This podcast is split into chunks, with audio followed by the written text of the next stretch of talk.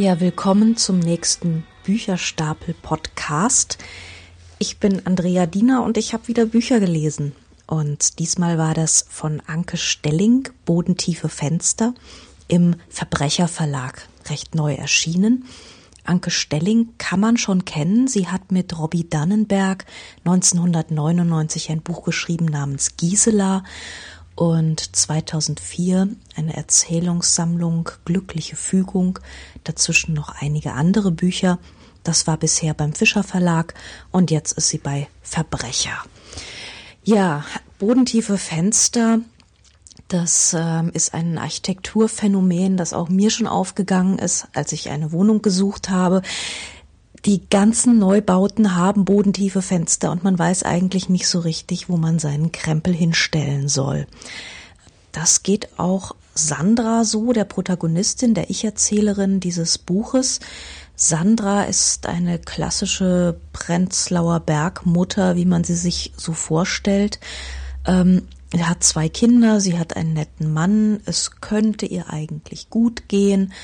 Und sie lebt in einem Wohnprojekt, ein Haus, ein Mehrgenerationenhaus, so war es zumindest angedacht, in dem ähm, man sich treffen soll, in dem es einen Gemeinschaftsraum gibt, der aber mittlerweile kaum noch benutzt wird. Es gibt regelmäßige Pläne, äh, zu denen man sich trifft und Dinge bespricht. Und ähm, das Problem dieser Bewohner des Hauses ist, sie beobachten sich ständig, aber sie reden nicht miteinander, sondern nur übereinander. Sandra hat ein bisschen ein Problem, denn äh, Sandra ist jemand, der Dinge recht direkt ausspricht und das macht ihr Überleben in diesem utopischen Biotop, in diesem Projekthaus nicht gerade einfach. Sie hat von ihrer Mutter gelernt, man kann miteinander leben, man kann immer miteinander auskommen, solange man offen miteinander redet. Und genau das funktioniert eben nicht.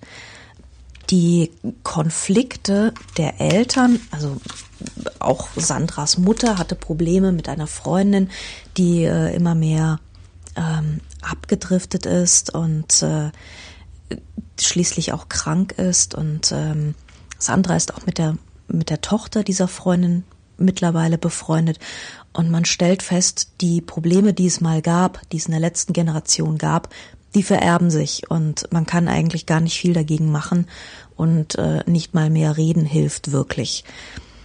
Ein Stück würde ich daraus vorlesen und es geht genau um diese um diese Eltern- und Kinderbeziehung. Marlies und meine Mutter waren zusammen im Kinderladen. Ich weiß, das klingt seltsam, aber so muss man das sagen, denn der Kinderladen war in erster Linie ihr Ort und nur nachrangig der, an dem ihre Kinder betreut wurden. In der Zeitung steht, dass die Eltern heutzutage durchdrehten, weil sie die Kinder nicht mehr für selbstverständlich nehmen, sondern zu ihrem Projekt machen würden, aber ich glaube nicht, dass das neu ist.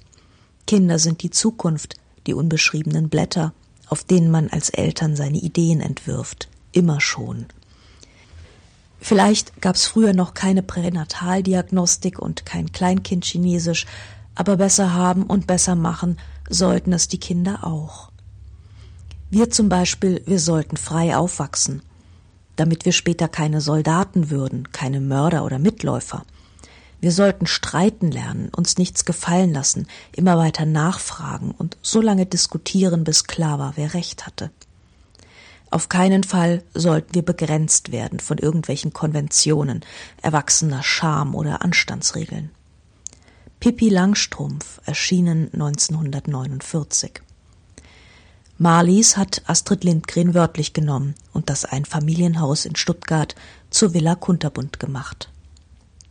Marlies ist entgangen, dass Pippi in der Villa nicht mit anderen Leuten, sondern alleine mit ihrem Pferd und einem Affen wohnte, der Vater weit weg, die Mutter von vornherein tot. Dass es schwierig ist, als Mutter etwas nachzustellen, worin für einen selbst keine Rolle vorgesehen ist, ist mir aber erst aufgefallen, als ich selbst Mutter wurde. Erst heute ist mir klar, dass Marlies das überkommene Bild der hierarchisch organisierten, gesitteten Familie ersetzt hat, durch das Bild einer anarchischen Wohngemeinschaft mit Tieren, in dem Glauben, dass daraus Kinder hervorgehen würden, die Zauberkräfte besäßen. Kein Wunder, dass das nicht geklappt hat. Man darf literarische Utopien nicht wörtlich nehmen, doch ich werde mich hüten, undankbar zu sein. Es war toll damals, zumindest für uns Kinder.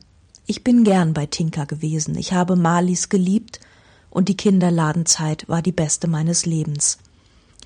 Was dann passiert ist? Ich knete meinen Hefeteig. Morgen ist Tinkas Geburtstag und ich freue mich darauf. Alle werden da sein, von den alten Kinderladenfreunden, über die Klassenkameraden und Kommilitonen bis hin zu den neuen Kita-Bekannten und Ehepartnern.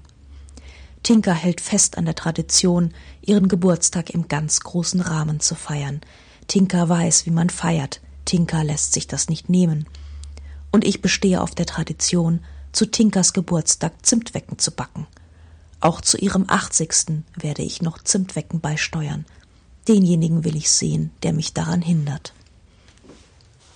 Ja, was dann passiert ist, dass äh, man kann sich vielleicht schon vorstellen, es geht nicht wirklich gut aus. Ähm, die Konflikte verdichten sich aufgrund des Nichtaussprechens, aufgrund des ewigen äh, Weitergehens und weiter Vererbtwerdens. Und äh, Sandra, die Hauptfigur, erinnert sich an immer mehr Konflikte, die äh, in der Familie auch schon gelauert haben, über die eben nicht geredet wurde. Also auch wenn eine Familie sagt, wir müssen immer über alles reden, bedeutet das noch lange nicht, dass sie es auch tun. Es gab eine ganze Menge Dinge, über die gar nicht geredet wurde. Und ähm, die, die suchen Sandra jetzt heim. Und ähm, sie macht gute Miene, sie hält aber immer weniger aus. Und ähm, sie versucht sich mit Floskeln über Wasser zu halten. Sie versucht sich einzureden, dass alles in Ordnung ist. Und es ist aber eigentlich gar nichts in Ordnung. Und ähm, man kann sich also gut vorstellen, das äh, schöne Leben im utopischen Haus mit den netten, bewussten Menschen und den bodentiefen Fenstern, das geht nicht lange gut. Und genauso ist es dann auch. Und wie das den Bach runtergeht, das kann man in dem Buch nachlesen. Verbrecherverlag erschienen. Schönes gebundenes Buch in Beige. Eine Empfehlung einerseits. Andererseits, wenn ich ein bisschen mäkeln dürfte, ähm, es ist eine Ich-Erzählung und ähm, ich habe ein kleines bisschen ein Problem damit, wie die so vor sich hin leiert es ist ein bisschen, als, als fehlt dem Ganzen eine Form. Ähm, man bleibt dabei, es ist, es ist unglaublich, es entwickelt wirklich einen Sog, diese, diese Geschichte der Sandra.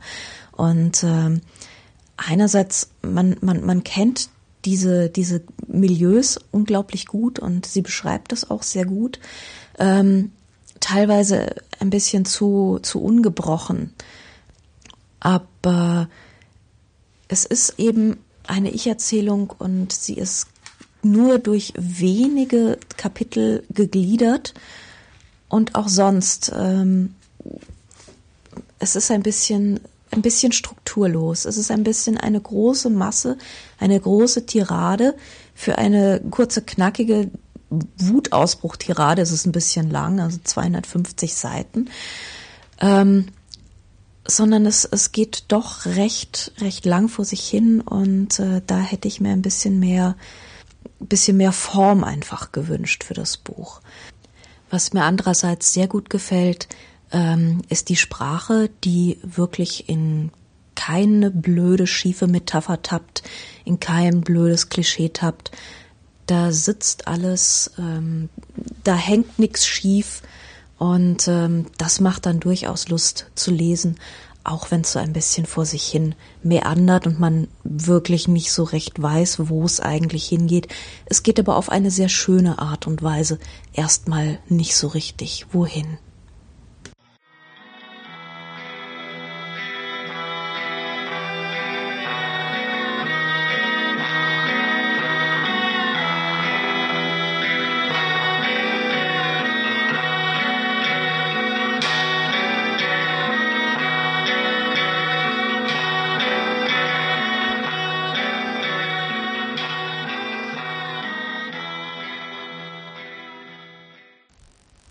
Das nächste Buch lässt mich ehrlich gesagt etwas ratlos zurück. Es heißt Möbelhaus, ein Tatsachenroman und es wurde geschrieben von Robert Kisch. Und äh, wenn man sich das, den Klappentext hier mal anschaut, steht das auch recht gut beschrieben, wer dieser Robert Kisch ist, nämlich das Pseudonym eines preisgekrönten deutschen Journalisten, einer sogenannten Edelfeder, hochdekoriert mit den wichtigsten deutschen Journalismuspreisen, Stipendien und Auszeichnungen. Eben noch als Redakteur beschäftigt, machte er Interviews mit amerikanischen Superstars, dann kam die Wirtschaftskrise, er berichtet hier über seine eigenen Erfahrungen. Und diese Erfahrungen bestehen hauptsächlich darin, dass er in einem Möbelhaus auf Provision arbeitet als Verkäufer und ähm, man lernt recht viel darüber, wie diese Möbelhauswelt funktioniert. Das ist keine sehr schöne Welt. Ähm, es ist ähm, ein Kosmos aus einem mittelständischen Unternehmer, der seine Leute so weit auspresst wie möglich. Es gibt ähm, Abteilungsleiter und so diese Mittelchargen. Das sind alles meistens entsetzlich dumme Menschen. Und ähm, dann gibt es eben die ausgepresste Masse, äh, die Verkäufer, meistens arbeiten die eben auf Provision, bekommen nur so ein ganz geringes Grundgehalt, wenn überhaupt, und müssen eben verkaufen, verkaufen, verkaufen. Und die Kunden sind alle unfassbar undankbar, versuchen zu handeln. Und wenn sie handeln, dann gehen diese Prozente von der Provision des Verkäufers ab. Und ähm, es entsteht dann so eine Art Hackordnung. Man versucht sich gegenseitig die Kunden wegzuschnappen, versucht schneller da zu sein. Ähm, die Obrigkeit versucht möglichst viele Verkäufer immer herumlaufen zu lassen und äh, das heißt, die sitzen sich alle auf der Pelle und äh, prügeln sich um jeden einzelnen Kunden. Ähm, warum macht jemand so einen Drecksjob? Ja, die meisten mehr oder minder aus Verzweiflung. Bei diesem Pseudonym Robert Kisch ist es eben der Fall, dass er nach mehreren Pleiten und ein war dann noch bei einer äh, Proberedaktion, das sind Redaktionen, die auf Probe arbeiten für ein Heft, das es noch nicht gibt ähm, und dann praktisch ins Leere produzieren. Und äh, bei ihm war es dann eben der Fall, dass es dieses Heft, für das Probe produziert wurde, auch nie geben würde. Und das Ganze wurde dann geschlossen. Und er stand auf der Straße und hatte eine Frau und ein Kind, einen Sohn. Und ähm, wenn die beiden nicht gewesen wären, die eben immer äh, eine gewisse Unterstützung brauchen und ein gewisses äh, Grundeinkommen brauchen, hätte er diesen Job auch nicht gemacht, aber er hat ihn nun gemacht. So von dieser Frau erfährt man eigentlich nicht allzu viel, außer dass sie halb, die halbe Zeit beleidigt in der Gegend herumsteht und Geld fordert oder irgendwelche anderen Dinge fordert, Zeit fordert. Das ist eigentlich eine, ja, sie hängt ihm eigentlich mehr am Bein, dann wird sie grantig und irgendwann läuft sie mit einem anderen weg. Und ähm, er muss sich dann eben ähm, mit ihr dieses Kind teilen und der kommt nur ab und zu noch, also so die übliche zugesprochene Väterzeit. Und ähm, er zieht dann auch aus dem Haus aus, zieht in eine kleine Wohnung. Und das ist alles irgendwie sehr schrecklich, aber ich habe es ehrlich gesagt noch nie erlebt, dass jemand aus so einem glorreichen Material so wenig macht. Zumal mir dieser Erzähler die ganze Zeit erklären will, was für eine großartige Edelfeder er eben war, dass er sich nicht ähm, herunterlässt auf ein mittelmäßiges Schreiben. Er möchte gerne poetisch schreiben, er möchte gerne ähm, richtig gut schreiben und nicht einfach nur so platte Dinge und alle fuschen ihm im Text herum und ja, und dann liest man das Buch, ne? Und äh, stellt fest, dass es einfach an allem fehlt. Also so, so ganz grundsätzlich.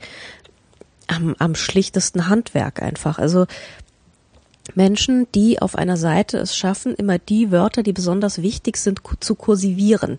Das ist ja schon mal sowas, ne? So, Achtung, dieser Satz ist wichtig. Das kursiviere ich jetzt. Jetzt besonders aufpassen. Das ist ja schon mal so eine Unart. Ähm, Zweite Unart ist ja auch ganz großartig nach jedem Satz auf Return gehen und nicht fähig sein, einen strukturierten, in sich irgendwie passenden Absatz zu bauen. Auch ganz, ganz großartig ist es, sich am Ende des Satzes nicht wirklich dafür entscheiden zu können, einen Punkt zu setzen und deswegen lieber drei zu setzen. Weil da geht's ja irgendwie noch weiter. Ja, natürlich, da geht's halt immer irgendwie weiter, nämlich mit dem nächsten Satz, wie das in Büchern halt so ist. Ja, aber ich meine, da muss man halt einfach mal entschlossen sein, einen Punkt machen oder ein Ausrufezeichen oder irgendwas, ja. Ah, das ist, ja.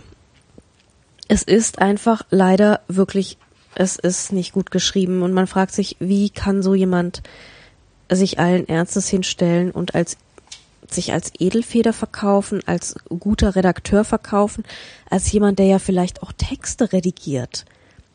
Weil ich meine, wenn man solche Ruinen abgibt, kann man doch keine Texte redigieren. Das kann man diesem Mann doch nicht zumuten. Das Problem ist natürlich auch, dass es an jeglicher Struktur fehlt. Das ist im Prinzip so ein Trümmerhaufen aus Fakten, der einem dahin geworfen wird. Ich meine, ja, der Mann hat Wut. Es ist auch alles ganz entsetzlich ungerecht zu ihm. Aber trotzdem kann man doch versuchen, sein Material irgendwie zu ordnen und zu strukturieren und aufzubauen, zu einem Roman aufzubauen und ähm, einem nicht so diesen diesen irgendwie hingefühlten Haufen da vor die Füße zu kippen. Es ist halt leider ja, es hat überhaupt keine Ordnung, es hat keine Steigerung, es hat keinen Verlauf wirklich, außer dass am Anfang diese undankbare Frau da ist und am Ende ist diese undankbare Frau weg. Das Ganze hat zwar auch irgendwie Kapitel, aber es ist nicht so, dass die in irgendeiner Weise Einheiten bilden. Also es geht, äh, es gibt auch Überkapitel, Frühling, Sommer, Herbst. Ich weiß nicht, ob es am Ende noch einen Winter gibt. Ich habe irgendwie, das ist auch irgendwie nicht so wichtig eigentlich. Also die Zeit vergeht halt so und die Zeit, diese, diese, diese Jahreszeiten sind dann nochmal in Zahlenkapitel unterteilt. Aber es ist nicht so, dass diese Kapitel in irgendeiner Weise in sich gegliedert wären. Es ist nicht so, dass irgendetwas in diesem Buch in sich gegliedert wäre. Es ist halt immer so vor sich hin erzählt und es passiert auch immer wieder das Gleiche. Kunden kommen, sind scheiße, Kunden gehen. Äh, Kunden kommen, sind ausnahmsweise freundlich, Kunden gehen, am nächsten Tag kommen die Kinder und sind scheiße und wollen wieder alles irgendwie zurück. Also es ist auch ein Erzähler, der sich selbst in keinem Moment in Frage stellt und dem auch jeder ansatzweise gnädige Blick fehlt. Also Leute sind einfach durch und durch komplett scheiße. Ähm, es ist auch nicht so, dass die Leute in diesem Buch, die da scheiße rumlaufen oder äh, sich gegenseitig die Augen aushacken in irgendeiner Weise noch ein, äh, die haben nicht sehr viel Charakter. Da ist nicht viel. Ich weiß nicht mal, wie die aussehen. Ich weiß nicht, wie die funktionieren. Und selbst wenn er das nicht weiß, kann man das ja irgendwie versuchen, wenigstens zu erzählen. Aber dieses Buch erzählt einfach nicht. Es wütet es fühlt sich ungerecht behandelt, also das heißt, der Autor fühlt sich ungerecht behandelt. Er haut das raus und ähm, das war's auch. Und es ist eigentlich so verschenkt, weil was könnte man aus diesem Mikrokosmos, aus diesem Biotop Möbelhaus alles rausholen? Ähm, wie das funktioniert und diese, diese unglaublichen Verkaufstrainings, die sie immer wieder durchlaufen müssen.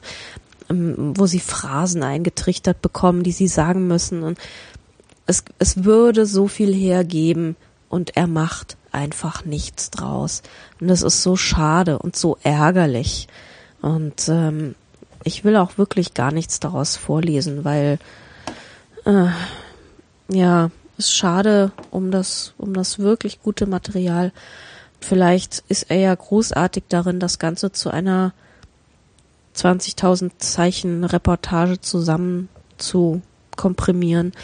Aber als Buch mit, Gott, das ist auch noch ganz schön lang, 315 Zeil, Zeich, Seiten, 315 Seiten, das ist einfach vollkommen ausgeleiert und äh, ein Wust und eigentlich vollkommen zu vergessen, leider.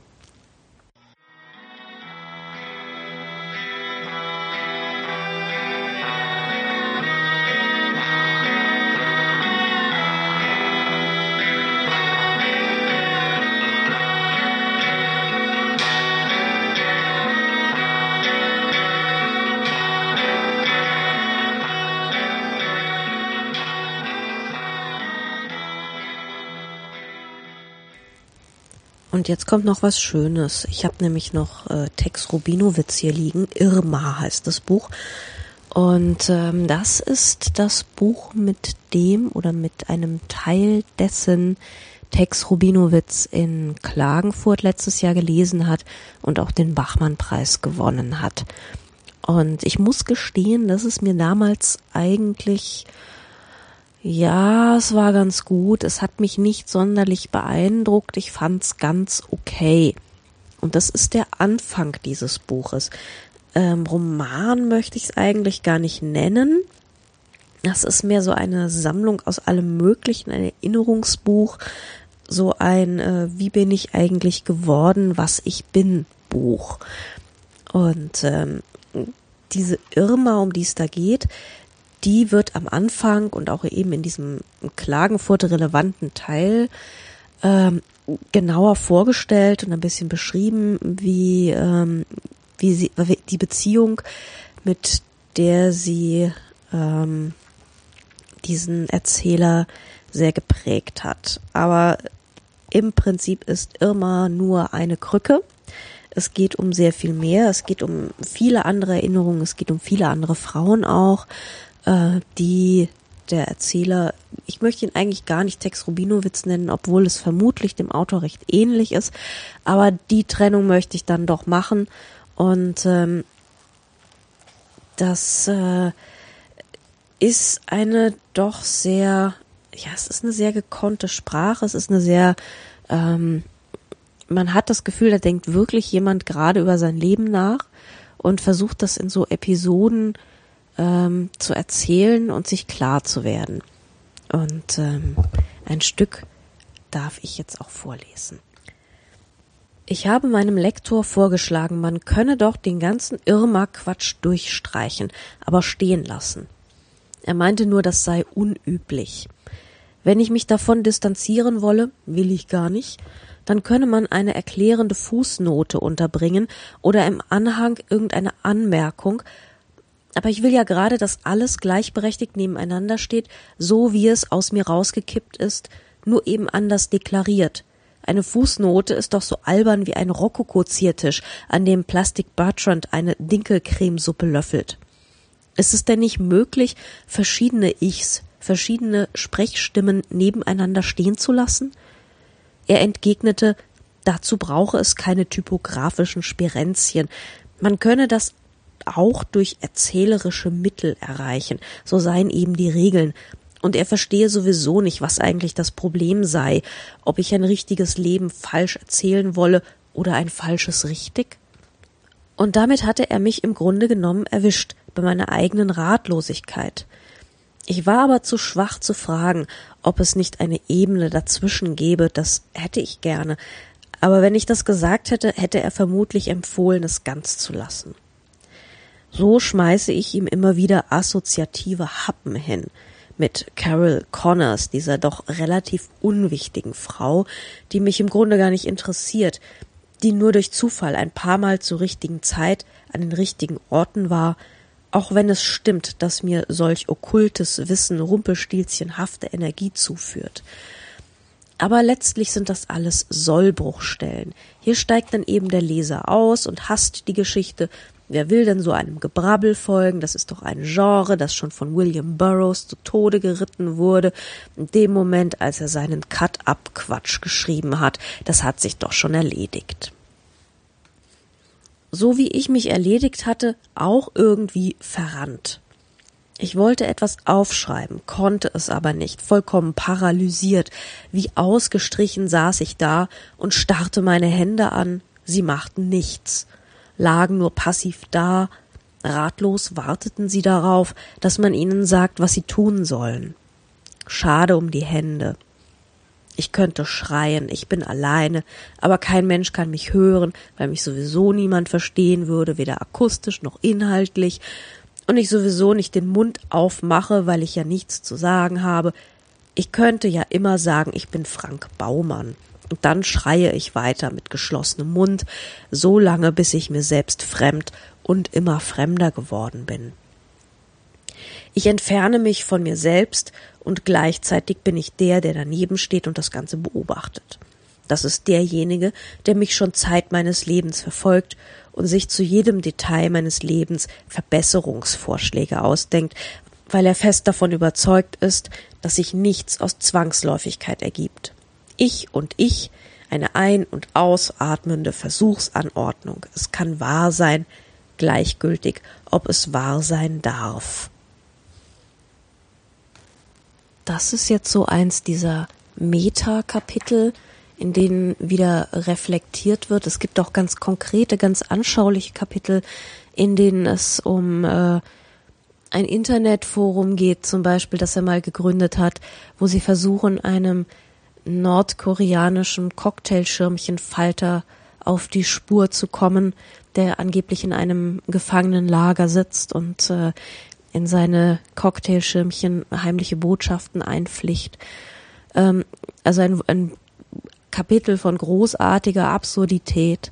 Es gibt ähm, eine Geschichte, wie er mit einer einem Mädchen äh, durch, auf der transsibirischen Eisenbahn fährt und äh, mit einem Schallplattenspieler und äh, sie dann den Laden unterhalten. Also es gibt immer wieder sehr schöne, sehr anschauliche Erinnerungskapitel und ähm, zwischendurch tritt er immer wieder zurück und äh, denkt darüber nach, ob er sich jetzt gerade nichts vormacht was er sich jetzt gerade eigentlich selbst versucht einzureden. Also sie dieses dieses Zurücktreten und das ganze Leben mal aus der Vogelperspektive anschauen und ähm, die Metaebene drüber denken, die dem Möbelhaus zum Beispiel komplett einfach abgeht. Deswegen ist ähm, auch, weil es natürlich um Welten besser geschrieben ist, deswegen ist auch Irma einfach das so, so, so viel bessere Buch.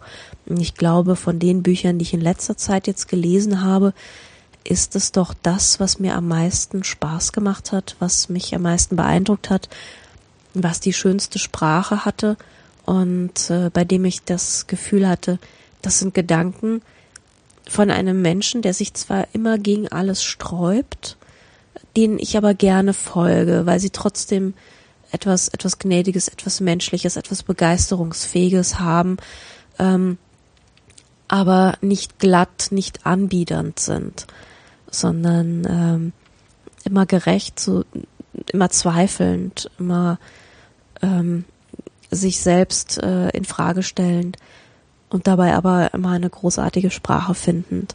Und äh, deswegen mein, meine Lieblingsempfehlung aus der Lektüre der letzten Zeit.